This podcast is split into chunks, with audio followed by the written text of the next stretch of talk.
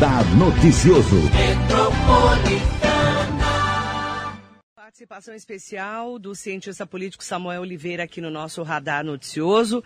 Muito bom dia, Samuel Oliveira. Obrigada pela sua entrevista. Bom dia, Marilei. Bom dia a todos os ouvintes da Rádio Metropolitana.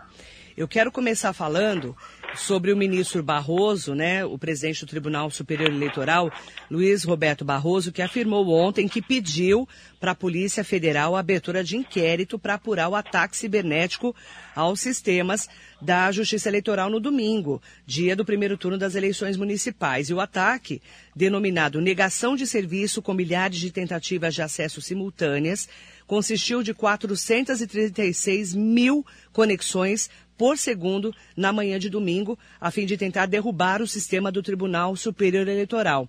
De acordo com o ministro, os disparos massivos foram provenientes do Brasil, dos Estados Unidos e da Nova Zelândia. E é um assunto grave, não é, Samuel? Pois é, Marilei. Ele já tinha informado né, na, na tarde do domingo que ah, teve esse, essa tentativa de invasão é, no próprio domingo, que dias anteriores também tiveram aí o vazamento de alguns dados, dados é, antigos, né, no banco de dados do tribunal. E agora resta saber também se isso, de certa forma, interferiu aí no supercomputador é, que fez a divulgação, que faz a divulgação dos resultados, né, e deu toda aquela demora que a gente ficou esperando aí para o domingo. É, diz ele que teve um problema no núcleo desse supercomputador e uma peça precisou ser trocada ali, consertada. É, e de certa forma isso atrasou demais aí a, a contagem e a divulgação dos votos. Resta saber se também é, isso teve intenção política, né, de atacar o sistema eleitoral brasileiro, talvez tentativa de alteração de resultados, enfim, eu acho que precisa a justiça eleitoral ser muito transparente nos próximos, nas próximas semanas para trazer aí mais clareza no que de fato aconteceu e, de certa forma, se preparar tanto para o segundo turno quanto para as eleições de 2022. Né? Eu acho que a Justiça Eleitoral vai precisar aí investir em, em maior segurança e rever alguns procedimentos. Existe uma preocupação já para o dia 29 de novembro, o segundo turno, né? Uma segurança maior, né, Samuel? Pois é, tanto para garantir de fato a, a transparência total do, do processo, é, evidentemente são menos cidades do que se tem no primeiro turno, né, muito menos cidades, é, contudo, é, envolve uma, uma, grande quantidade de votos aí, de dados que serão transmitidos é, no dia 29. É, e a gente espera que os resultados sejam divulgados com muito mais é, celeridade do que foi no dia 15 agora, e cumprimento até você, Marilei e Romildo, por ficarem até uma hora da manhã né, no dia, é, com os, os, dados que foram chegando via TRE, né, na verdade, né, porque o sistema do TSE foi normalizar mesmo, já era três horas da manhã, é, com os dados dos tribunais regionais eleitorais. Mas a gente espera que no dia 29, por volta das 8, 9 horas da noite, já esteja tudo concluído. Eu quero falar um pouquinho sobre os reflexos, né, das análises do que aconteceu no domingo. É, por exemplo, né, o filho do presidente Jair Bolsonaro, Carlos Bolsonaro, foi reeleito, mas a ex-mulher e outros parentes ficaram sem mandato. Apenas um dos 78 candidatos com Bolsonaro no nome de urna foi eleito no Brasil e o próprio Carlos Bolsonaro caiu em um terço a votação dele no Rio de Janeiro. Qual que é a sua análise em relação a essa propaganda que ele fez, inclusive marcando né, o horário eleitoral lá é, nas redes sociais dele, é, fazendo propaganda e nesse momento as urnas mostrando que ele não está com todo esse bope como ele imaginava? Pois é, em 2016, o filho do presidente, lá no Rio de Janeiro, Carlos Bolsonaro, teve por 110 mil votos, né, 100, 100 mil votos, é, não lembro o número exato agora, e reduziu 34% nessas eleições. De certa forma, era para ele ter não só a mesma quantidade, mas muito mais, é, haja vista aí que o, o presidente é, é, o seu pai e, fez campanha declarada nas redes sociais quase que diariamente, postando ali o número do candidato que era o seu filho. É, isso mostra, de certa forma, Marilei, não só no Rio de Janeiro, mas em outras cidades no Brasil, que o eleitor ele está fugindo um pouquinho desses lados polarizados, né? seja um lado mais à direita, seja um lado mais à esquerda, é, de certa forma o eleitor é, pelo fato da pandemia e pelo fato dos últimos acontecimentos políticos no Brasil, tanto em nível federal quanto em nível estadual, ele parou e analisou que ele quer uma vida talvez um pouco mais tranquila e menos é, tumultuada para os próximos quatro anos em suas cidades. E começou a olhar, de certa forma, uh, para candidatos aí que traziam uma mensagem mais ao centro, mais de conciliação e uma coisa, uma análise mais crítica da política. Temos que levar em consideração também o alto número de abstenções, né? Então, muitos eleitores deixaram de votar no dia 15, é, a faixa aí de 30% em algumas grandes cidades, a média aí de 25% a 28% é, em cidades mais é, de médias para menores. Então a gente tem que tomar atenção também para isso. Será que esses votos que foram é, causados aí, é, essa falta de votos, na verdade, é, teria aumentado o voto desses lados mais polarizados ou não? É, não sabemos isso, vamos ter uma sinalização melhor no dia 29, né, no segundo turno. Mas, de certa forma, eu acho que o eleitor ele pesou um pouquinho a consciência diante de um ano tão difícil que nós tivemos e de, de olhar melhor para os próximos quatro anos que eles desejam para suas cidades. Né?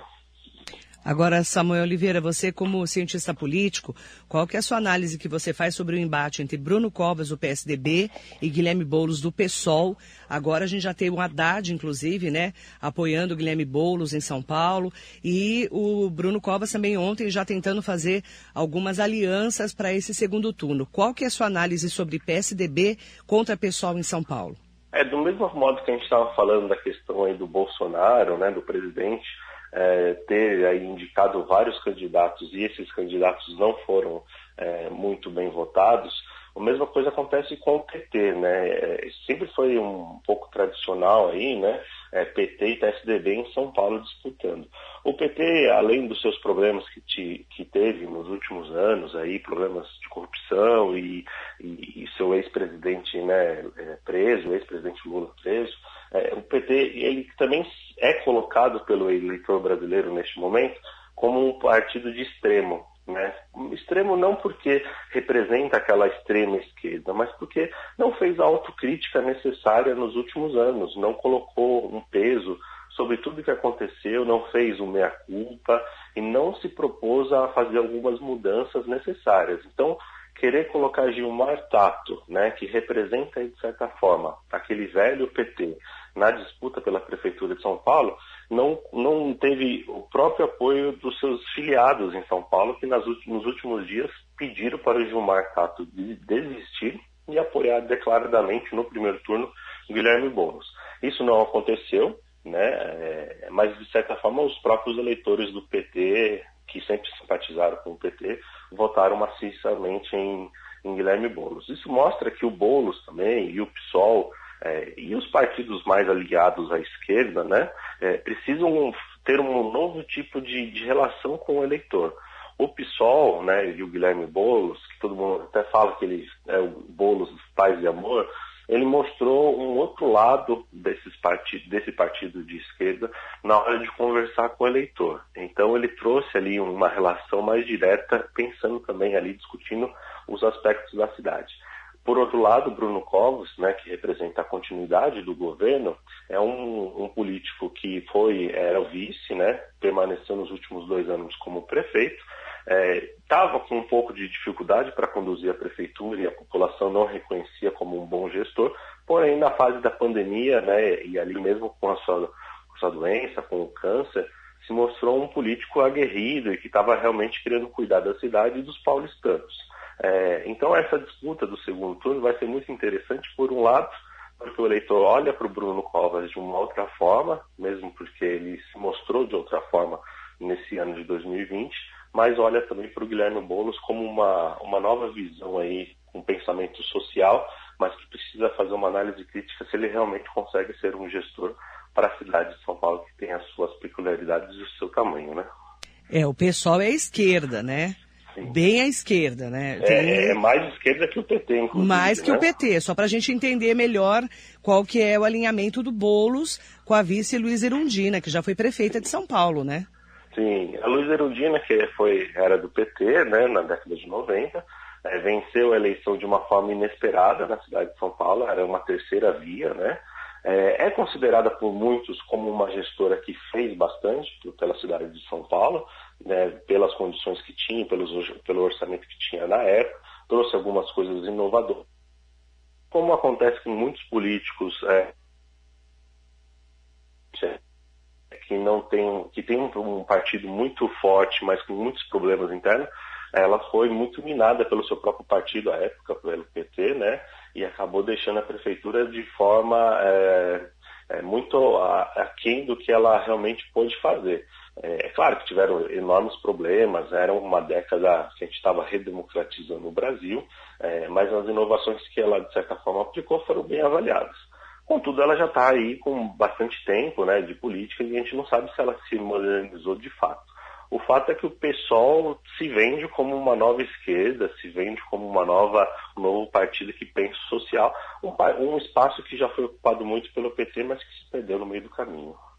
É, o PSOL, é aquilo que você falou, né? O PSOL teve é, essa, esse discernimento, né, de ocupar um lugar que era do PT, que não teve essa força do Gilmar Tato, que é o PT antigo, como a gente fala também. Agora, ontem, o governador João Dória foi perguntado sobre o Boulos, né, o governador do estado de São Paulo, que era o prefeito, né, deixou Bruno Covas para ser candidato a governador e venceu a eleição. Ele disse o seguinte sobre o Boulos ontem: somos diferentes. Nós protegemos propriedades, eles invadem. Perguntado sobre o candidato do PSOL, Guilherme Boulos, que passou para o segundo turno, o governador João Dória disparou. Somos bem diferentes, felizmente, nós não invadimos propriedades, nós protegemos propriedades. Esse é, só para a gente explicar o que é esse contexto, o Boulos tem um vídeo dele, né, que tem vários vídeos, mas um deles explicando como que eles invadiam propriedades. E esse vídeo acabou viralizando, né, Samuel Oliveira? Pois é, esse vídeo está muito, está circulando na Paulista, né, que uh, tem uma manifestação e as pessoas colocam fogo ali no meio da Paulista, atacam um prédio ali, um prédio privado, né, e tem um momento a entrevista, inclusive, falando, né, MSTS, né, um movimento sem, sem teto, sem moradia em São Paulo. Então, ele realmente foi líder, né, e classe média paulistana, né, de família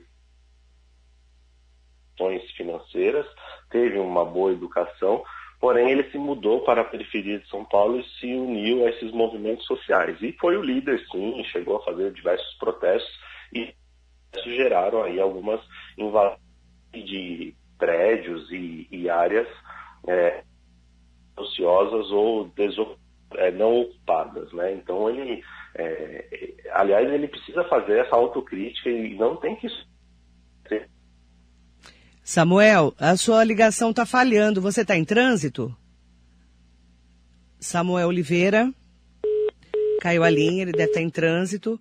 Vamos ligar de novo para ele, o cientista político Samuel Oliveira, que inclusive agradeço já de antemão no domingo, como ele nos apoiou bastante aqui na nossa transmissão ao vivo. Ele que é cientista político, conhece e estuda de perto a política, né? E está analisando, inclusive, como deve ficar São Paulo nesse embate entre PSDB, que é do Bruno Covas, né? Como ele mesmo explicou, que era o vice do João Dória assumiu a prefeitura, estava realmente com dificuldades na gestão e ele explicou que depois ele acabou é, engrenando ali, mesmo com câncer, na pandemia, no momento da pandemia, mostrando a força da sua administração. E explicando também sobre esse posicionamento do Guilherme Boulos, que é do PSOL, e que tem um vídeo que viralizou explicando como que se invade terras. E isso está acabando virando é, um problema grande para o Guilherme Boulos, que eu concordo, que ele estava explicando agora há pouco, que ele precisa explicar esse assunto é, para São Paulo, não é verdade, Samuel Oliveira? Pois é, ele precisa deixar claro esse, esse passado, que não é tão passado assim, né? E, de certa forma, essa mudança de postura, inclusive como candidato, não só a presidente, que ele disputou 2018, agora como prefeito em 2020, né? É, é, essas coisas que, que estão na internet não tem como se esconder mais, né? Então também não dá para é, fingir que não existe. O eleitor é, vai começar a receber esse tipo de informação, não sei se chegou a ter na quantidade que vai ter agora no segundo turno, não sei se isso viralizou né, na quantidade é, que poderia ter viralizado no primeiro turno, mas com certeza, se Guilherme Boulos tentar esconder isso, é, vai ficar pior. Ele pode correr risco de, inclusive, perder votos para o Bruno Covas, né? É importante destacar que no dia da eleição, quando o Bruno Covas fez né, o pronunciamento de ida para o segundo turno, agradecendo os votos, em seguida o Boulos, nós colocamos ao vivo aqui inclusive, ontem eu fiz a repercussão da fala dele, ele fala o seguinte, que agora né, os dois candidatos, que vai ser uma nova eleição, que começa o horário eleitoral no dia 20 até dia 27, os dois candidatos têm cinco minutos. Ele não tinha tempo quase de televisão. Isso também dá uma diferença no segundo turno, não é verdade, Samuel? É, agora tem uma, um equilíbrio aí no, na questão do, do, horário eleitoral, que é muito importante para o eleitor, né? É, eles têm 10 minutos cada candidato. É, e é, no, no, no, primeiro turno, por exemplo, no caso de São Paulo, o Guilherme Boulos tinha 17 minutos contra quase 5 minutos é, do, do, do, candidato Bruno Covas. É, só que 10 minutos é muito tempo, né, Marilei? Você que trabalha com comunicação sabe disso. Uma coisa é você passar uma mensagem em um minuto, outra coisa é você ter conteúdo e conseguir faz, falar o que você precisa falar em 10 minutos diariamente. Se isso não for muito bem utilizado e se isso for é, mal, é, mal colocado ali, as frases e as propostas, o eleitor vai rechaçar com certeza, né? Eu quero também analisar uma outra cidade que a gente tem aqui no Condemate, que é o Consórcio de Desenvolvimento dos Municípios do Alto Tietê. Guarulhos está aqui nessa região nossa. Né, que inclui Mogi das Cruzes, Suzano, Poá, Ferragem, Vasconcelos, Itacoaxetuba, Biritiba Mirim, Guararema, Salesópolis, Santa Isabel, Arujá, também inclui Santa Branca, né, aqui na nossa região. E é importante destacar, né, que é, apenas é, em Mogi das Cruzes, que nós vamos falar daqui a pouco, e Guarulhos, que é uma cidade enorme, só pede para São Paulo de, né, de tanta população, de tantos habitantes e da, da importância de Guarulhos também. É, tirando é, Guarulhos e Mogi, já terminamos no domingo é, o prefeito reeleito Rodrigo Axuxa, uma votação histórica para Suzano. Ele teve quase 78% dos votos válidos. E também quem ganhou em Itaquaquecetuba, que poderia ter segundo turno, mas ganhou no primeiro turno no domingo, foi o delegado Eduardo Boigues, é, que teve mais de 62% dos votos válidos. Eu quero ir para Guarulhos agora, né? O atual prefeito de Guarulhos, o Guti, que é do PSD, vai disputar o segundo turno pela prefeitura de Guarulhos com o ex-prefeito Eloy Pietá do PT. Então lá vai ser PSD contra PT, que comandou a cidade de 2001 a 2008. Eloy Pietac, ele teve 32,23% dos votos válidos e o Gucci, o prefeito atual, que foi mais votado, 45,66%. E o que, que a gente pode esperar desse embate em Guarulhos? Qual que é a sua análise, Samuel? Pois é, lá a gente tem uma disputa de o atual prefeito contra o ex-prefeito, né? É, e, e, a volta do PT depois de ter sido muito mal votado nas eleições de 2016. Né? É preciso lembrar em 2016 o próprio Eloy Pietá ficou em terceiro lugar, não foi para o segundo turno, né? com o Guti, teve aí por volta de 20% né, de votos. É, nessa eleição ele volta a ter uma quantidade é, considerável de votos, chegou a 32%. Por outro lado, o Guti, que era novidade para a prefeitura em 2016, embora já era vereador na cidade, né, um jovem político acabou vencendo ali é, a, a, a, política tradicional em Guarulhos. Né. Teve mais votos agora né, no primeiro turno do que teve em 2016. Né. Em 2016 ele teve 34%, é, nessa, nessa eleição agora do dia 15 ele teve 45% e vai disputar aí com Eloy Pietá, que representa é, também, como a gente estava falando, aquele velho PT, é, e de certa forma ele foi aí um prefeito que saiu mal avaliado no final de 2008, né? É, o Guti, que era do PSB, né, Partido Social é, Brasileiro, que agora está no Social Democracia, PSD, ele, de certa forma, é, enfrenta alguns problemas aí na cidade, né, para colocar a casa em ordem, é, depois de alguns anos que Guarulhos é, teve as suas, as suas crises, né? Tentou mostrar ali um lado novo de se fazer política, principalmente nas questões mais sociais. É, teve problemas com o seu vice, que hoje está é, apoiando o Eloy Pietá, né? O PT ali fez coligação com a rede, que era o, o vice do, do Gucci, né? não o vice necessariamente, mas o partido em si foi para lá. É, então, precisamos ver como que vai ser composto o segundo turno, porque a Fran Correia, que é do PSDB, teve 10% dos votos, é, tende, né, pelo PSDB, a, a, a, manifestar algum tipo de apoio ao Guti, e isso a gente tem que esperar nos próximos dias. E o Rodrigo Tavares, que ficou ali em quarto, em quarto lugar, teve aí seus 4% de votos, é pelo vice-presidente da República. Então a gente precisa ver também se esse apoio do vice-presidente né, vai chegar ao Guti ou não. É, o cenário em Guarulhos vai ficar interessante, mas é, o eleitor vai ter que decidir se ele quer voltar a um velho modelo de gestão, né, talvez repaginado aí pelo, pelo marketing político, né, é, ou se quer a oportunidade de um jovem prefeito, é, mas tendo que avaliar tudo que ele fez ou não fez nesses últimos quatro anos. Né. Eu quero chegar aqui em Mogi das Cruzes, você que tem acompanhado, né, a política aqui na região do Alto Tietê mais de perto, principalmente domingo, quando depois de 20 anos nós vamos ter segundo turno aqui em Mogi, entre o prefeito atual Marcos Melo do PSDB e o Caio Cunha, que é vereador da cidade de segundo mandato do Podemos, que vão disputar o segundo turno nas eleições. E eh, nós conversamos, inclusive, com os dois é, candidatos para o segundo turno. O próprio prefeito Marcos Melo fez uma avaliação desse primeiro turno e conversou com a Rádio Metropolitana. Eu quero colocar ele falando sobre essa avaliação. Primeiro eu quero agradecer a todas as pessoas que acreditaram e acreditam no nosso trabalho. Nós tivemos uma campanha de propostas. Eu recebi muitos ataques nesse primeiro turno, ataques infundados, uma série de, de ataques, e a gente optou nesse primeiro turno de fazer uma campanha para mostrar o trabalho que foi feito nos últimos quatro anos, para mostrar o que nós temos para os próximos anos. Então, agora o segundo turno é um novo momento, uma nova campanha, começar a trabalhar, mostrar os nossos projetos de uma maneira muito transparente. Sempre acordei muito cedo, acordo cedo e tenho feito um trabalho para que a cidade continue no caminho certo. E a Mogi de 2020 é uma cidade melhor do que a Mogi de 2016. Nós enfrentamos muitos problemas financeiros na nossa cidade, no Brasil e no mundo, e a gente tem enfrentado com muita seriedade. Eu adquiri muita experiência nesses últimos anos como prefeito, já trabalhava na gestão do prefeito anterior, do prefeito Bertaioli, e a gente vai mostrar o trabalho, as propostas e o projeto que nós temos na eleição agora no segundo turno. Então, nós vencemos o primeiro turno, e agora vamos trabalhar para vencer o segundo turno também. E mais uma vez, muito obrigado a todos os ouvintes, todas as pessoas de Mogi das Cruzes que me deram a vitória no primeiro turno. Agora vamos trabalhar para ganhar o segundo turno. Esse é o Marcos Melo, prefeito atual do PSDB, que ficou com 42,29% dos votos válidos.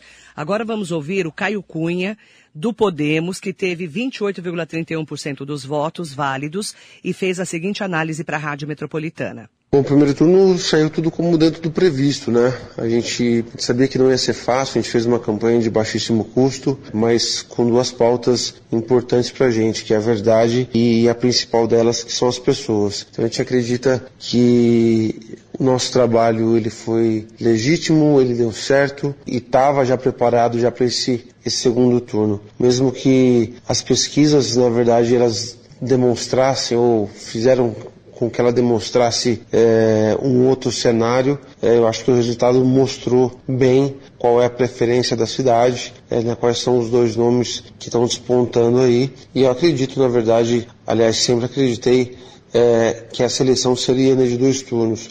A gente tem ainda 30% da cidade que não conhece a gente, então grande é, desafio agora é ser mais conhecido, apresentar as nossas propostas e o, o nosso projeto para que o povo de Mogi das Cruzes pode, é, possa escolher entre o que deu errado e o que vai dar certo. Esse é o Caio Cunha do Podemos que vai disputar com Marcos Melo, prefeito da cidade de Mogi das Cruzes, o segundo turno dia 29 de novembro. Lembrando que em terceiro lugar ficou o PT com Rodrigo Valverde, com 17,38% dos votos válidos. Em quarto lugar ficou Felipe Lintz, do PRTB, com 8,80% dos votos. Miguel Bombeiro do PROS teve 1,20% dos votos. O Michael Della Torre, do PTC, ele teve 1,07% dos votos, o Miguel Bombeira do PROS. E o Fred Costa, do PDT, ficou com 0,96% dos votos. E hoje a Rádio Metropolitana vai procurar esses candidatos até para saber, Samuel, para que lado eles vão, quem que eles vão apoiar nesse segundo turno. Porque é um momento também de fazer novas alianças, né? Pois é, é o, PT aí, de certa forma, é importante lembrar só um, um passo atrás, né, Marilei, que em 2016 Mogi teve apenas três candidatos, né? O Marcos Melo, foi eleito prefeito, o Gondim, que é ex-deputado estadual, e o Miguel Bobeiro, é, que estava disputando ali ficou em terceiro. Só tinham esses três. Nesse ano de 2020, Mogi teve sete candidatos, né? Que mostra aí uma, uma, uma variedade de opções para o eleitor, e isso talvez tenha gerado também, contribuído para gerar o segundo turno, né? A movimentação aí que, que o candidato é, Rodrigo do PT vai fazer e o mesmo Felipe Lins, né, é, do PRTB, vai fazer agora para compor no segundo turno, é super importante para garantir aí não só é, talvez a, a, reeleição do Marcos Mello, né, que já tem uma, um amplo leque de partidos apoiando, ou se pode garantir aí um maior apoio para o Caio Cunha é, é, para poder virar esse jogo, se, se, isso de fato vai acontecer. Acho que é importante também a gente lembrar, Marilei, que, que o Caio Cunha, que era do PV antes, antes né, é, e hoje está no Podemos, fez essa troca de partido para poder garantir a sua campanha de prefeito em Mogi, né, então ele fez essa troca. Ele foi eleito lá em 2012 como o último vereador, né, na votação, foi o último que foi eleito ali. É, em 2016 foi o mais votado da cidade de Mogi, disputou em 2018 a eleição para deputado estadual, chegou a ter 23 mil votos só na cidade de Mogi. Por outro lado, o Marcos Melo, que tem aí todo é, o conhecimento de ter trabalhado na gestão do Marcos Bertaioli, foi eleito no primeiro turno com uma votação muito expressiva. 2016, né, pela sua primeira candidatura, teve aí 64% dos votos, é, mas enfrentou problemas, como a maioria dos, dos, prefeitos e prefeitas no Brasil inteiro ao longo desses últimos quatro anos, com toda a crise econômica, crise política e ainda mais nesse ano de pandemia. Né? Então, vai ser interessante a movimentação aí dos, dos partidos que ficaram no terceiro e quarto lugar para saber para onde que vão, é, se vão garantir a reeleição do Marcos Melo e a continuidade do seu governo, que faz a autocrítica necessária, né? Acho que a questão aí do IPTU pesou bastante na opinião do eleitor, mas tem que ver se o Caio Cunha realmente tem a experiência necessária, se é tudo que ele fez no legislativo, se como executivo vai conseguir de fato é, é, gerir a cidade. Então, é um, uma briga, no bom sentido, interessante que vocês de Mogi vão precisar resolver aí até o dia 29 e garantir os próximos quatro anos como vocês desejam da melhor forma, né? É, a urna fala, né? A gente tem muito disso, os cientistas políticos comentam muito, né, Samuel Oliveira? As urnas falam e a gente tem que entender o que, que a urna está falando nesse momento, né? Em que o Marcos Melo teve 42,29% dos votos válidos, o Caio Cunha 28,1% dos votos válidos e que depois de 20 anos Mogi vai ter segundo turno né? E para onde vão os apoios dos outros candidatos? Porque agora são cinco minutos para cada um deles, do dia 20 ao dia 27, nós vamos ter horário de rádio e televisão aqui em Mogi, e o, como que eles vão mostrar também as propostas, né? Para esses mogianos que, se não votaram neles ainda, vão votar em quem nesse segundo turno, não é verdade? É, eu acho que não dá para tapar o sol com a peneira, né, Marilei? Eu acho que o eleitor já não, não, não aguenta mais um, um discurso é, muito muito futurista, assim, de muita inovação, de muita é, renovação ou de grandes é, feitos que podem ser é, prometidos, mas também ele não aguenta mais uma falta de, de eficiência na gestão pública e na, na manutenção da cidade. É, então, tanto Marcos Melo como o Caio Cunha vão precisar dosar muito essa mensagem para uma cidade tão importante como Mogi das Cruzes. Né? É, não é uma cidade simples, não é uma cidade é, que se, se, se tem aí é, a falta de atenção do eleitor. Pelo contrário, né? se eles não utilizarem bem esse tempo para mostrar realmente que, que podem fazer melhor, e isso não quer dizer grandes propostas, grandes promessas, mas que vai conseguir gerir da melhor forma o imposto que todo mundo paga, fazendo os investimentos necessários, e se não for possível fazer investimento, que faça a manutenção da melhor forma possível para que o serviço público seja entregue de forma muito clara para cada cidadão, né? E nós vamos aguardar também como vai ser o posicionamento do deputado federal Marco Bertaioli, que apoiou abertamente o Marcos Melo há quatro anos, né, era o candidato dele, que elegeu em primeiro turno. É. Nesse segundo turno, ele entrou timidamente na campanha só no finalzinho para fazer um vídeo lá no hospital de Brás Cubas, que ele construiu, e o Marcos Melo eh, conseguiu comandar nesses quatro anos, inclusive eh, transformando em Covid-19 nesse ano de pandemia. E vamos saber como que vai ser agora, nesse momento, né? O apoio do Bertaioli, que eu acredito também vai ter que ser eh, muito mais claro. Você concorda comigo, Samuel? O Marcos Bertaioli, ele ainda tem um, um, um, um, a gente chama na ciência política de recall, né? Recall político. É um recall considerável na cidade de Mogi, é, mas aconteceu muito isso com alguns padrinhos políticos nesse primeiro turno. Eles foram deixados de lado, eu não sei se tem alguma relação conflituosa entre o Bertaioli. Caiu a linha de novo? É, ele está falando da relação conflituosa, né? Que ele, ele não sabe porque também ele não é de Mogi, né? Vamos voltar para a relação conflituosa, Samuel, porque É. sumiu, você sumiu da nossa linha. Você estava perguntando se tá tem alguma bem. relação conflituosa, é isso? Isso, eu não sei se tem essa relação conflituosa, você me ouve bem, né? Eu, na verdade, eu ia te ajudar nisso.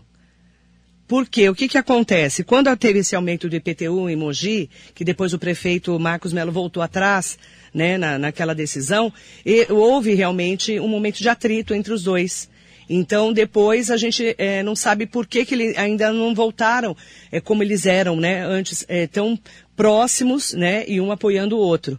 Então, nessa eleição, eu acredito que eh, esse, esse apoio maciço, né, realmente incondicional do, do deputado Marco Bertolli não ficou claro nessa eleição, embora o partido dele, o PSD, esteja coligado né, com os, os partidos que apoiaram o PSDB, o PL e as coligações que foram feitas em torno do Marcos Melo. Tanto é que o vice né, do Marcos Melo, que é o presidente da Câmara, o Sadal Sakai, do PL, é muito próximo e fez campanha para o Bertaioli abertamente também durante a campanha para deputado federal. O Marcos Melo também. Né? Então a gente não sabe é, como que vai ser nesse momento também é, desse apoio. Eu acredito que também vai ser importante para o segundo turno. Essa é a sua avaliação também? É, você me ouve bem agora, né? Agora, agora eu te ouço bem. Ah, tá. Para ver que não só o TSE enfrenta problemas técnicos também, né? É. É, mas então, essa, essa questão da- desse, desse conflito, dessa, dessa, desse desentendimento que houve, de certa forma, no momento das eleições, Marilei, eles acabam sendo deixados um pouco de lado até para a continuidade aí de, de, de um governo, de um grupo político que, que se une nos momentos certos, né? Mas aconteceu de muitos padrinhos políticos ficarem um pouco de lado nesse primeiro turno, né? Talvez por uma questão de rejeição que possa existir, ou porque ainda precisavam se acertar nessa questão de grupo político mesmo, né? É, o fato é que o Bertaioli ainda tem uma votação expressiva na cidade de Mogi, tem um, um apoio político é, considerável, é, e se foi é, pensado isso para deixar o apoio para o segundo turno, de certa forma vai precisar ganhar muito mais corpo né, nesse, nesses, nesses 15 dias, é, porque escondê-lo, ou ele não querer participar, ou ele analisar o melhor momento para participar, talvez não tenha sido a melhor estratégia. Né? Vamos acompanhar né, esse segundo turno que começam as alianças, as conversas, desde ontem já estão, eh, se reuniram, né? Não só o Marcos Melo com a equipe dele, com a equipe de campanha, com os apoiadores. O Caio Cunha fez a mesma coisa. A Rádio Metropolitana, é claro, que vai trazer os dois candidatos aqui na Rádio Metropolitana para entrevistas, sabatinas especiais, hum, provavelmente na semana que vem, mais próxima da eleição, já que nós vamos ter dia 20, sexta-feira, começa o horário de rádio e TV. Então, das 7 às 7 e 10 da manhã, cinco minutos para cada um dos candidatos, e meio-dia ao meio-dia e 10 também, cinco minutos para cada um dos candidatos. Na TV, é da 1 a 1 e 10, às 13 às 13 e 10 e das 20 e 30 às 20 e 40. Cinco minutos para cada um dos candidatos. Então, nós vamos, é, com certeza, saber né, é, como que vai ser declarado o voto, por exemplo, é, o Rodrigo Valverde do PT, que teve é, cerca de 15% dos vo- 17% né, dos votos válidos. Deixa eu só colocar aqui minha tabelinha. Tinha 17,38% dos votos válidos, é, pra, é, quem ele vai apoiar? O Felipe Lintz vai declarar apoio, ele teve 8,80%. Os outros candidatos vão declarar apoio, né, vão se juntar nesse segundo turno.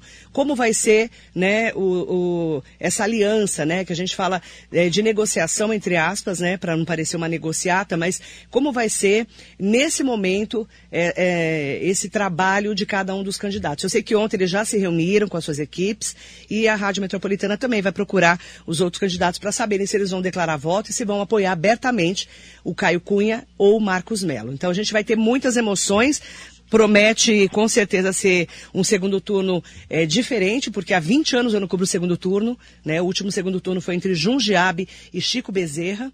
E para nós é uma novidade, viu, Samuel? Tem, eu conheço, por exemplo, eu conheço gente que votou já agora com 18, 20 e poucos anos, mas não lembra de segundo turno. Então, para nós também é uma novidade que vai ser aqui em Mogi das Cruzes, dia 29 de novembro, o segundo turno na cidade. Eu espero poder contar com você para poder a, nos ajudar nessa análise.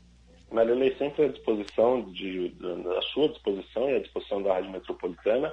Com certeza é, você e toda a equipe da rádio vai cumprir um excelente papel agora nesse segundo turno. Como você falou, fazia muito tempo que não tinha, então é um momento que o eleitor precisa prestar mais atenção e toda a transparência que a Rádio Metropolitana vai trazer para este momento, inclusive com relação a, a, a que termo foi dado esse apoio pelos outros candidatos, né? qual foi a negociação, é, quais são as condições que foram impostas, isso é muito importante para o eleitor saber, ficar ciente e, de certa forma, acompanhar aí não só as entrevistas que vocês vão fazer, mas como as informações de bastidores, é, que são super necessárias importante para a nossa democracia, porque, como você disse, as urnas falam e a gente espera que fale da melhor forma e, e que o nosso eleitorado, é, como um todo no Brasil, possa, de certa forma, acompanhar bem de perto e cobrar bastante os nossos políticos ao longo desses próximos quatro anos. Eu, em seu nome, Samuel Oliveira, vou agradecer de novo o Romeu do Campelo, que nos ajudou no domingo nessa cobertura, toda a minha equipe também. Agradecer todas as pessoas que eh, mandaram mensagens, eh, ouviram a rádio, assistiram a nossa cobertura pelas redes sociais. Muito obrigada e vou precisar muito de você também nesse segundo turno. Agradeço muito a sua análise, a sua postura profissional e principalmente né, eh, o seu conhecimento como analista político, cientista político. Muito obrigada e muito bom dia para você à disposição, Marilei. Um bom dia para você e um bom dia a todos os ouvintes da Rádio Metropolitana. Eleições 2020 você acompanha aqui na Rádio Metropolitana.